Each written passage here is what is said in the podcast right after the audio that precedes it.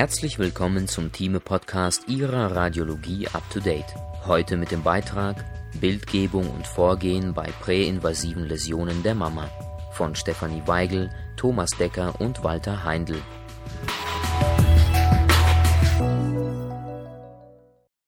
Zusammenfassung Präinvasive Läsionen der Brust umfassen ein Spektrum von biologisch und klinisch heterogenen neoplastischen Läsionen mit einem sehr unterschiedlichen Progressionspotential zum invasiven Brustkrebs.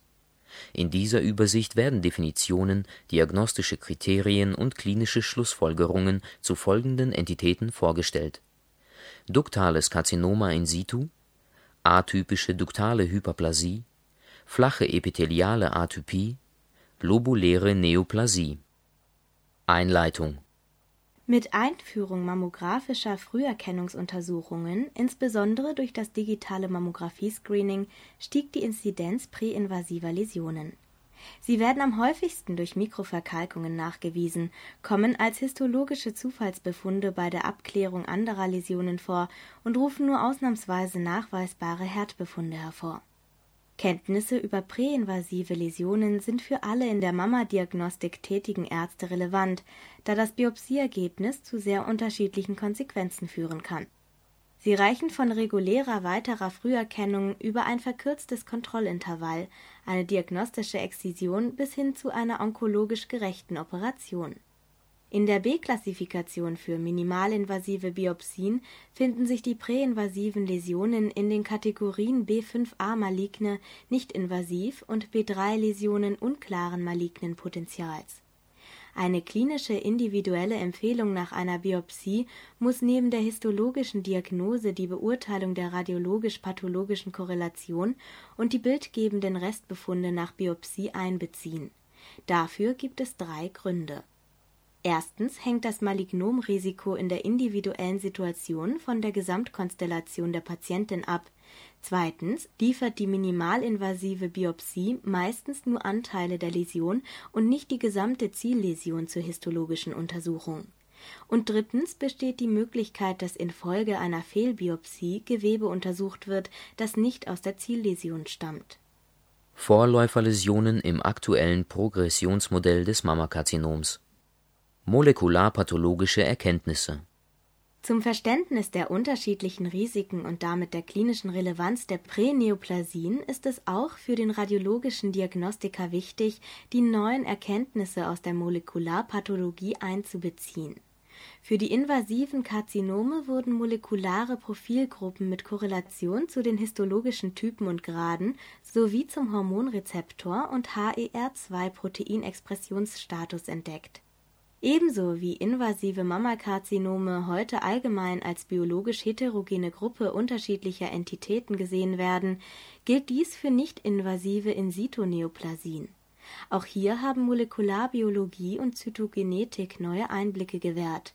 Duktale Karzinome in situ unterschiedlicher Differenzierungsgrade liegen analog den invasiven Karzinomen verschiedener Grade unterschiedliche genetische Abnormitäten zugrunde Low- und High-Grade-Neoplasien unterscheiden sich also nicht nur quantitativ in ihren zytogenetischen Störungen, sondern zeigen auch qualitativ unterschiedliche Aberrationen während Low-Grade-Neoplasien meist diploid oder nahezu diploid sind und Verluste im Chromosom 16q-Bereich bzw. Zugewinne im 1q-Bereich zeigen, sind High-Grade duktale Karzinome in situ und invasive G3-Karzinome aneuploid und bieten komplexe genetische Profile mit Verlusten von 11q, 14q, 8p, 13q und Zugewinnen von 17q, 8q, 5p sowie Amplifikationen auf 17q12, 17q22 bis 24, 6q22, 8q22, 11q13 und 20q13.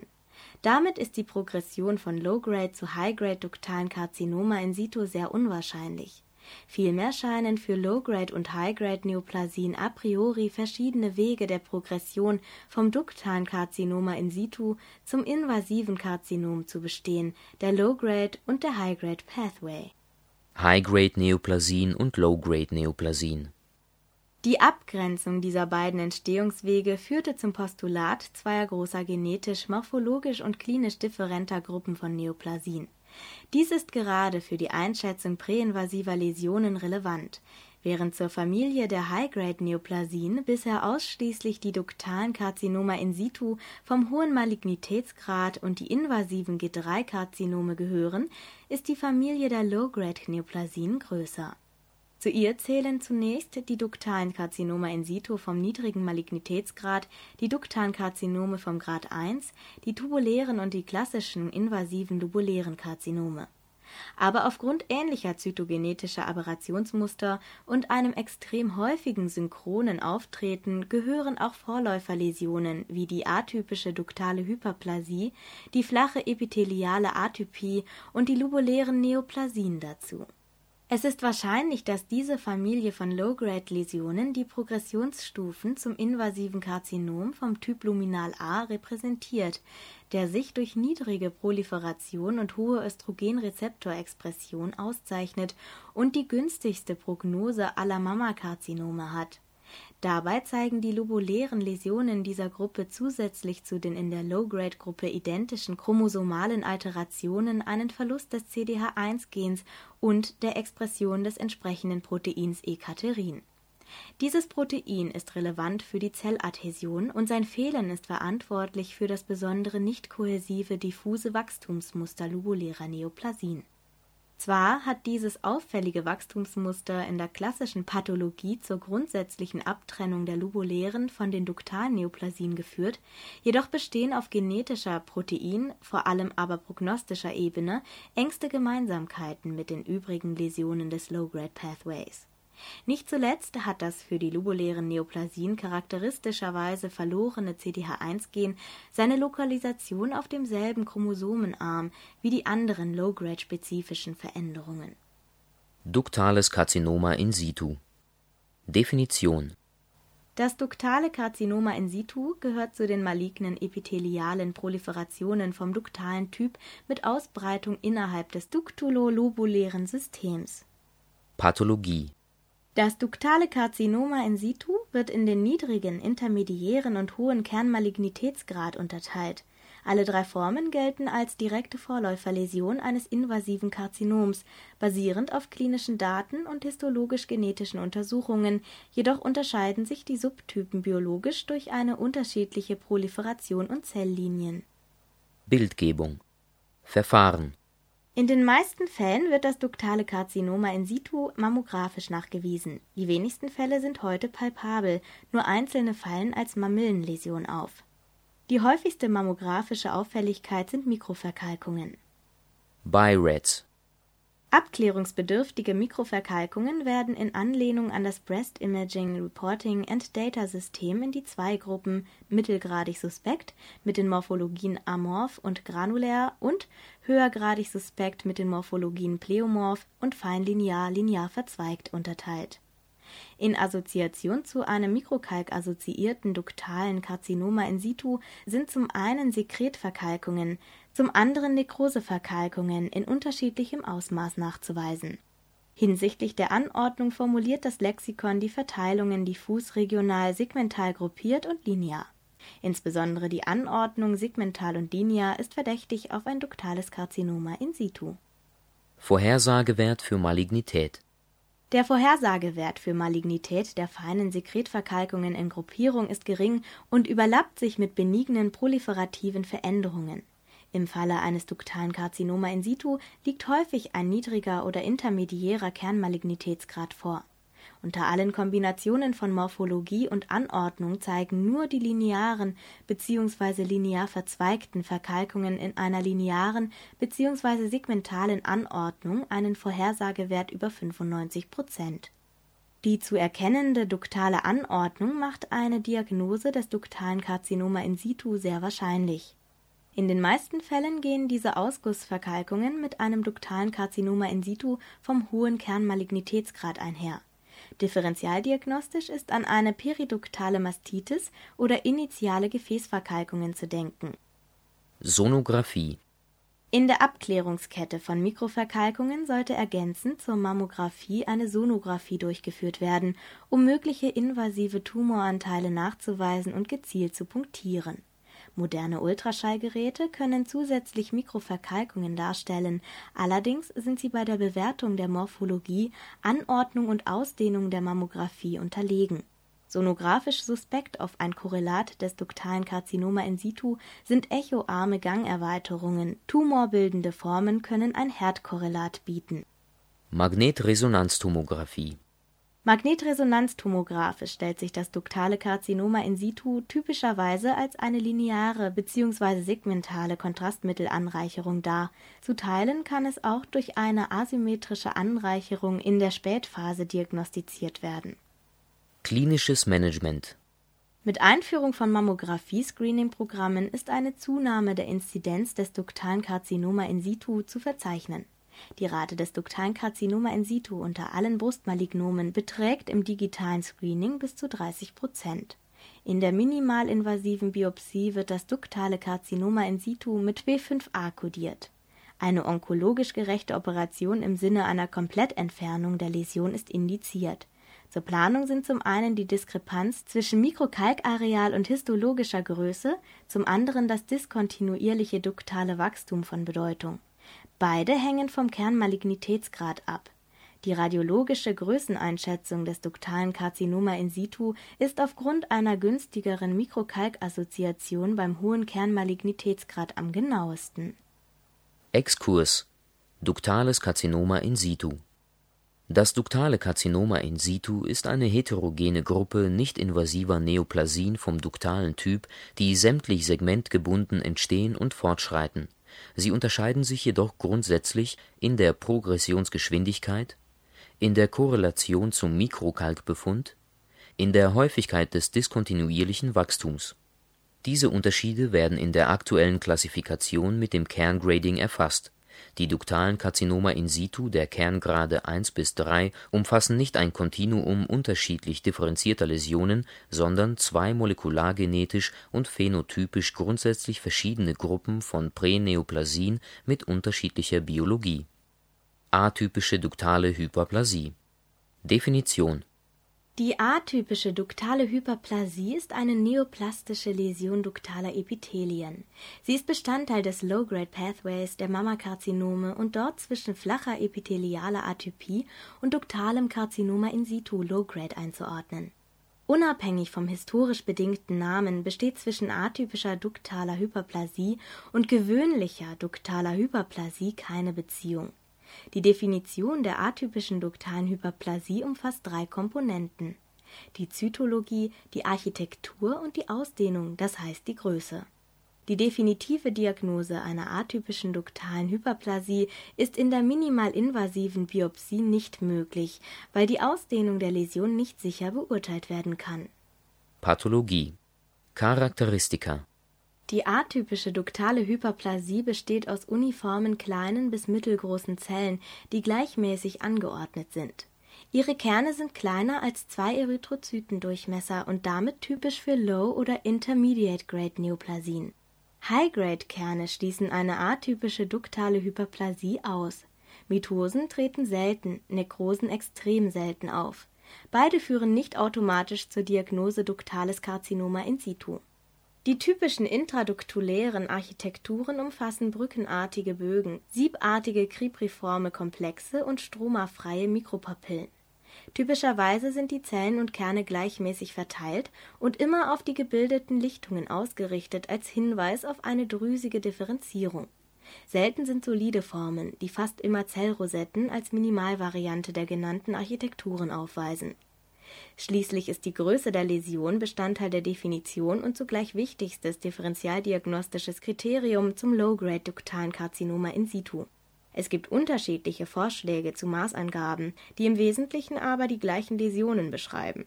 Einigkeit herrscht darin, dass die Läsion selten drei Millimeter überschreitet und immer auf ein Läppchen beschränkt ist. Atypische duktale Hyperplasien bilden keine tumorförmigen Formationen und sind deshalb makroskopisch selbst nicht zu erkennen Sie können aber assoziiert in radiären Narben, Papillomen und selten auch in Fibroadenomen auftreten. Nur ausnahmsweise enthalten atypische duktale Hyperplasien radiologisch relevanten Mikrokalk, der dann immer rundlich und fein, nie granulär oder linear konfiguriert ist. Minimalinvasive Biopsie In der minimalinvasiven Biopsie, sowohl Hochgeschwindigkeitsstandsbiopsien als auch Vakuumbiopsien, kann der Pathologe die definitive Diagnose einer atypischen duktalen Hyperplasie nicht stellen. Dazu müsste er die Ausdehnung der Läsion, eines der drei Hauptkriterien, bestimmen, was aber nicht möglich ist, weil das umgebende Gewebe nicht beurteilt werden kann aus diesem Grund empfiehlt die European Working Group for Breast Screening Pathology den Begriff atypische duktale Hyperplasie in der minimalinvasiven Biopsiediagnostik zu vermeiden und stattdessen den einer atypischen Proliferation vom duktalen Typ zu verwenden. Dieser Begriff bezeichnet also einen der atypische duktale Hyperplasie identischen Befund in der minimalinvasiven Biopsie bei dem aus den genannten Gründen die Diagnose duktales Karzinoma in situ (Low-Grade) nicht ausgeschlossen werden kann. Er gehört zur pathologischen Kategorie B3. Bildgebung Die Häufigkeit der Diagnose atypischer Proliferationen zeigt einen positiven Zusammenhang mit der invasiven Abklärung von Mikroverkalkungen. Im digitalen Mammographie-Screening fanden wir eine atypische Proliferation vom duktalen Typ bei 12 Prozent der Mikrokalkbiopsien 94 Prozent aller Diagnosen der atypischen Proliferation vom duktalen Typ resultierten aus der Mikrokalkabklärung, die restlichen sechs Prozent aus der Abklärung von Herdbefunden. Bei Herdbefunden stellten die atypischen Proliferationen vom duktalen Typ einen assoziierten Zufallsbefund dar, der für sich genommen bildgebend nicht abzugrenzen war. Klinisches Management bei der Einschätzung des Risikos und den Schlussfolgerungen für das Management der betroffenen Patientinnen muss zwischen einer definitiv diagnostizierten atypischen duktalen Hyperplasie in einem chirurgischen Operationspräparat und der atypischen Proliferation vom duktalen Typ in der minimalinvasiven Biopsie unterschieden werden. Atypische duktale Hyperplasie im Operationspräparat der Befund der atypischen duktalen Hyperplasie wird in Operationspräparaten in zwei Konstellationen gefunden. Atypische duktale Hyperplasie bei sicher benignen Läsionen Bei diagnostischen Exzisionen mit einer sicher benignen Läsion als Korrelat zum bildgebend auffälligen Befund kann sich unter Umständen im Präparat zusätzlich eine atypische duktale Hyperplasie finden für diese isolierte atypische duktale Hyperplasie ergibt sich keine weitere therapeutische Konsequenz. Sie ist eine Markerläsion für ein mäßig erhöhtes relatives Brustkrebsrisiko auf das vier- bis fünffache innerhalb der ersten 15 Jahre für beide Brüste mit leichter ipsilateraler Bevorzugung. Das kumulative Risiko erreicht nach 30 Jahren 35 Prozent obwohl die Evidenz nur den Level 3 erreicht, erscheint ein jährliches mammographisches Kontrollintervall konsequent und wurde in nationale Empfehlungen aufgenommen. Atypische duktale Hyperplasie bei Karzinomen ist die atypische duktale Hyperplasie Nebenbefund bei einer Karzinomdiagnose, so transportiert sie kein zusätzliches Risiko. Liegt sie nah an einem Resektionsrand, sollte sichergestellt sein, dass sie von beurteilbarem originärem Brustdrüsengewebe umgeben ist, um ein duktales Karzinoma in situ Low-Grade sicher auszuschließen. Atypische Proliferation vom duktalen Typ in der minimalinvasiven Biopsie in dieser Situation steht das Risiko eines synchron zum Zeitpunkt der Biopsie in derselben Brust und in der gleichen Lokalisation vorliegenden Malignoms im Vordergrund. Mit 26 bis 36 Prozent sind atypische Proliferationen vom duktalen Typ unter den B3-Läsionen am häufigsten. Zugleich zeigen sie im Mammographie-Screening den höchsten prädiktiven Wert hinsichtlich Malignität in der diagnostischen Exzision von 32 bis 59 Prozent in den Fällen mit Nachweis eines duktalen Karzinoma in situ bzw. eines invasiven Karzinoms mit Komponente eines duktalen Karzinoma in situ in der nachfolgenden diagnostischen Exzision sind die atypischen Proliferationen selbst als Teil eines duktalen Karzinoma in situ zu werten. Die Diagnose atypische Proliferation vom duktalen Typ verlangt wegen dieses synchronen Risikos eine unmittelbare histologische Abklärung obwohl in vielen Fällen eine definitive Klärung nur durch eine offene Exzisionsbiopsie erreicht werden kann, ist dies nicht in jedem Fall unumgänglich. Da eine atypische Proliferation vom duktalen Typ fast nie einen eigenen Befund in der Bildgebung hervorruft, sollte die Rebiopsie-Methode von der Korrelation der ersten Biopsie zur Zielläsion abhängig gemacht werden Ist das histologische Korrelat zum bildgebenden Befund sicher benigne und die atypische Proliferation vom duktalen Typ ein zusätzlicher Befund, ist die Exzision des Areals der Vorbiopsie die Methode der Wahl. Findet sich in der minimalinvasiven Biopsie kein Korrelat zur Zielläsion, sollte erwogen werden, ob die verdächtige Zielläsion in der Bildgebung nicht mit einer wiederholten minimalinvasiven Biopsie erreichbar ist. Exkurs Atypische duktale Hyperplasie Atypische duktale Hyperplasien und duktale Karzinoma in situ (Low-Grade) unterscheiden sich lediglich in der Läsionsgröße, nicht in der Biologie. Die atypische duktale Hyperplasie ist eine Markerläsion für ein metachrones Karzinomrisiko mit Empfehlung zur jährlichen bildgebenden Kontrolle. In der minimalinvasiven Biopsie kann eine atypische duktale Hyperplasie nicht definitiv diagnostiziert werden Deshalb wird für einen der atypischen duktalen Hyperplasie identischen Befund hier die Bezeichnung atypische Proliferation vom duktalen Typ verwendet. Der Nachweis einer atypischen Proliferation vom duktalen Typ erfordert zur sicheren Differenzierung zwischen einer atypischen duktalen Hyperplasie und einem duktalen Karzinoma in situ eine endgültige histologische Abklärung. Flache epitheliale Atypie Definition als flache epitheliale Atypie wird eine Läsion bezeichnet, bei der atypische Zellen innerhalb einer terminalen duktulo-lobulären Einheit mit Kolumnarzellmeter oder Hyperplasie auftreten. Zytologisch zeigen die atypischen Zellen maximal intermediäre Kerngrade.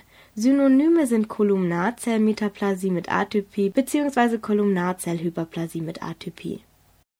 Pathologie die Kolumnarzellen werden durch eine oder mehrere flache Lagen atypischer Zellen ersetzt, ohne dass Sekundärarchitekturen gebildet werden die atypischen Zellen umfassen ein breites Spektrum von nahezu uniformen Kolumnarzellen mit gleichmäßig vergrößerten, abgerundeten und aufgehellten Kernen und erkennbaren Nukleolen bis hin zu polygonalen Zellen mit deutlicherer Kernpolymorphie, die jedoch nie das Ausmaß der Polymorphie eines High-Grade-duktalen Karzinoma in situ erreicht. Bildgebung die flache epitheliale Atypie geht mammografisch meistens mit runden, amorphen Mikroverkalkungen einher, da sie immer in einer Adenose mit Kolumnarzellmeter oder Hyperplasie liegt. Differentialdiagnostisch kommen sekretorische Verkalkungen eines duktalen Karzinoma in situ vom niedrigen Kernmalignitätsgrad in Betracht. Ansonsten wird die flache epitheliale Atypie als inzidenteller mikroskopischer Befund bei Biopsie einer anderen Auffälligkeit diagnostiziert Klinisches Management Die Häufigkeit der flachen epithelialen Atypie steigt mit der Implementierung von Mammographie-Screening-Programmen. Daten zur klinischen Bedeutung der flachen epithelialen Atypie sind aufgrund einer limitierten Zahl systematischer Studien begrenzt. Analog zur atypischen duktalen Hyperplasie ist zwischen der Situation eines Befundes in einer diagnostischen Exzision und in einer minimalinvasiven Biopsie zu differenzieren Flache epitheliale Atypie im Operationspräparat Die wenigen existierenden klinischen Outcome-Studien nach Exzision isolierter Läsionen bei flacher epithelialer Atypie weisen bei allerdings kleiner Fallzahl auf eine sehr geringe Wahrscheinlichkeit eines Rezidivs oder Progression zu einem invasiven Karzinom hin. Es herrscht heute Konsens, dass hier keine weiteren therapeutischen Maßnahmen indiziert sind wird die Diagnose einer flachen epithelialen Atypie im Exzisionspräparat gestellt, erfordert dies allerdings eine dezidierte pathologische Aufarbeitung zum Ausschluss eines duktalen Karzinoma in situ oder invasiven Karzinoms. Der Nachweis einer flachen epithelialen Atypie in einem Operationspräparat zusammen mit einer Karzinomdiagnose hat keine klinische Relevanz, auch nicht für das weitere Follow-up Flache epitheliale Atypie in der minimalinvasiven Biopsie. Wir selbst sahen im digitalen Screening unter B3-Biopsien mit gesicherter radiologisch-pathologischer Korrelation die flache epitheliale Atypie mit 8% deutlich seltener als die atypische Proliferation vom duktalen Typ Observationsstudien zeigen eine Assoziation der flachen epithelialen Hyperplasie mit lobulären Neoplasien, atypische duktale Hyperplasie, duktales Karzinoma in situ, vom niedrigen Kernmalignitätsgrad, invasiven G1-Karzinomen und besonders dem tubulären Karzinom Wegen des resultierenden Risikos eines synchronen Malignoms wird deshalb die flache epitheliale Atypie in der minimalinvasiven Biopsie der pathologischen Kategorie B3 zugeordnet. Die limitierten Daten zeigen zwar in etwa einem Drittel der folgenden Exzision eine zusätzliche Läsion des Low-Grade Pathways die Interpretation dieser Studien ist allerdings eingeschränkt, da eine individuelle radiologisch-pathologische Korrelation oft nicht gegeben war und damit die Indikationen zur offenen Biopsie uneinheitlich waren. Unser eigenes Protokoll sieht bei sicherer radiologisch-pathologischer Korrelation des Mikrokalks nur im Falle eines bildgebenden Restbefundes nach minimalinvasiver Biopsie eine diagnostische Exzision vor unter diesen Voraussetzungen betrug die Malignitätsrate der folgenden Exzision 0% Exkurs. Flache epitheliale Atypie.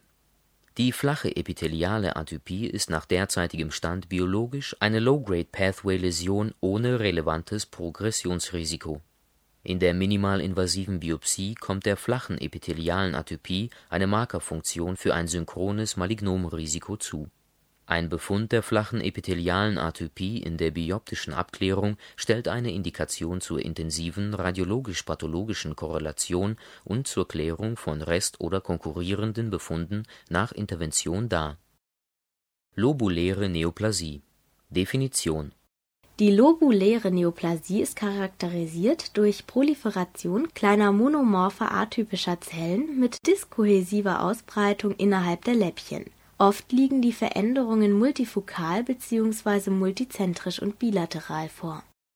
Pathologie Lobuläre Neoplasien weisen keinen charakteristischen makroskopischen Befund auf und werden in einem Exzidat deshalb vom Pathologen nicht gezielt untersucht, sondern zufällig gefunden Traditionell werden nicht-invasive lobuläre Neoplasien nach quantitativen Kriterien in atypische lobuläre Hyperplasie und Karzinoma lobulare in situ unterteilt, für die auch geringe Risikounterschiede beschrieben wurden. Wegen der mäßigen Reproduzierbarkeit insbesondere in der minimalinvasiven Biopsie wird jedoch der von Hagensen eingeführte Terminus lobuläre Neoplasie, der beide Gruppen einschließt, in der WHO-Klassifikation bevorzugt diese klassischen Formen der lobulären Neoplasie werden in der minimalinvasiven Diagnostik mit der Kategorie B3 erfasst. Es werden heute zusätzlich drei zum Teil überlappende Sonderformen der lobulären Neoplasien allgemein akzeptiert, bei denen eine besondere klinische Relevanz angenommen werden kann. Die lobuläre Neoplasie vom pleomorphen Typ die lobuläre Neoplasie mit Komedonekrosen sowie der extensive Typ der lobulären Neoplasie mit duktalem Karzinoma in situ-artiger Ausbreitung in große extralobuläre Gänge. Diese Formen haben Ähnlichkeit mit High-Grade-duktalen Karzinoma in situ, gehören jedoch auch molekularpathologisch eindeutig zu den lobulären Neoplasien. Allerdings werden sie zur Kennzeichnung des assoziierten Risikos der B-Kategorie B5a zugeordnet ein Versuch der Quantifizierung der lobulären Neoplasie mit der sogenannten Lin-Klassifikation hat sich international nicht durchgesetzt, sie ist weder multizentrisch noch durch Follow-up-Daten validiert. Bildgebung Es ist keine für lobuläre Neoplasien spezifische bildgebende Auffälligkeit beschrieben. Die lobuläre Neoplasie ist ein inzidentaler histologischer Befund, der meist bei der bioptischen Mikrokalkabklärung nachgewiesen wird Dabei liegen die Verkalkungen in benignen Veränderungen der Umgebung. Nur ausnahmsweise enthalten lobuläre Neoplasien selbst Mikroverkalkungen. Klinisches Management Die Inzidenz der lobulären Neoplasie ist wegen des zufälligen Detektionsmodus weitgehend unbekannt. Sie werden am häufigsten zwischen dem 44. und 46. Lebensjahr und zu 90 Prozent bei prämenopausalen Frauen diagnostiziert Allerdings ist die Inzidenz bei postmenopausalen Frauen in den letzten zwei Jahrzehnten in den USA auf das Vierfache gestiegen. Während die relative Häufigkeit von lobulären Neoplasien unter allen benignen Mammabiopsien ca. 0,5 Prozent beträgt, liegt sie bei Biopsien, die wegen mammografisch auffälliger Befunde erfolgten, um 10 Prozent bei der Risikobetrachtung muss wie bei der atypischen duktalen Hyperplasie und der flachen epithelialen Neoplasie zwischen lobulären Neoplasien im Operationspräparat und lobulären Neoplasien in der minimalinvasiven Biopsie unterschieden werden. Lobuläre Neoplasie im Operationspräparat Das Risiko eines invasiven Karzinoms nach Diagnose einer lobulären Neoplasie in einem diagnostischen Operationspräparat nimmt jährlich um ein bis zwei Prozent zu, das Risiko über die Gesamtlebenszeit beträgt 30 bis 40 Prozent. Es beträgt nach den spärlichen publizierten Daten 10 Prozent nach zehn Jahren bzw. 20 Prozent nach 20 Jahren und betrifft beide Brüste. Dabei ist das Risiko ipsilateral dreimal höher als kontralateral Demnach handelt es sich bei der lobulären Neoplasie sowohl um eine Markerläsion für ein diffus verteiltes bilaterales Karzinomrisiko als auch um eine lokale Vorläuferläsion für ein ipsilaterales Karzinom mit einem mäßigen Evidenzlevel. Dieses Risiko ist Anlass für die Empfehlung zur lebenslangen jährlichen Kontrollmammographie der alleinige Nachweis einer lobulären Neoplasie in einem diagnostischen Exzisat mit benignem Hauptbefund erfordert nach aktueller Datenlage für sich genommen keine weitere, insbesondere keine chirurgische Therapie. Er sollte allerdings Anlass zur interdisziplinären Kontrolle auf Hinweise für ein in der Brust verbliebenes assoziiertes Karzinom sein der Nachweis einer lobulären Neoplasie vom gewöhnlichen Typ im Resektionsrand eines Operationspräparats zur brusterhaltenden Therapie stellt a priori keine Indikation zur regelmäßigen Nachresektion dar, das Lokalrezidivrisiko ist offenbar nicht erhöht Allerdings sollte dieser Befund stets im interdisziplinären Team diskutiert werden, um durch Vergleich der prä und postoperativen radiologisch-pathologischen Korrelationen das Risiko einer in situ verbliebenen neoplastischen Läsion abzuschätzen und über das weitere Vorgehen zu entscheiden. Lobuläre Neoplasie in der minimalinvasiven Biopsie unser Protokoll sieht bei sicherer radiologisch-pathologischer Korrelation nur dann eine diagnostische Exzision vor, wenn die lobuläre Neoplasie nicht als Zufallsbefund bei einem sicher abgeklärten Herd oder Mikrokalkbefund auftritt, sondern selbst Mikrokalk trägt und ein Restbefund nach minimalinvasiver Biopsie nachweisbar bleibt. In allen übrigen Fällen empfehlen wir in Übereinstimmung mit der Situation am Operationspräparat die jährliche Kontrollmammographie. Exkurs Lobuläre Neoplasie.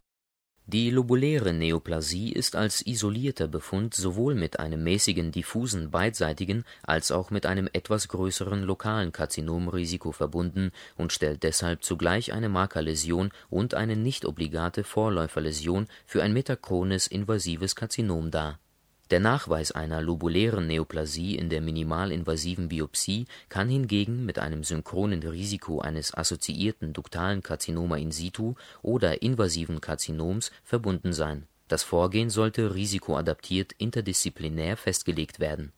Nach Exzision ist das diffuse Risiko Anlass für eine lebenslange jährliche bildgebende Kontrolle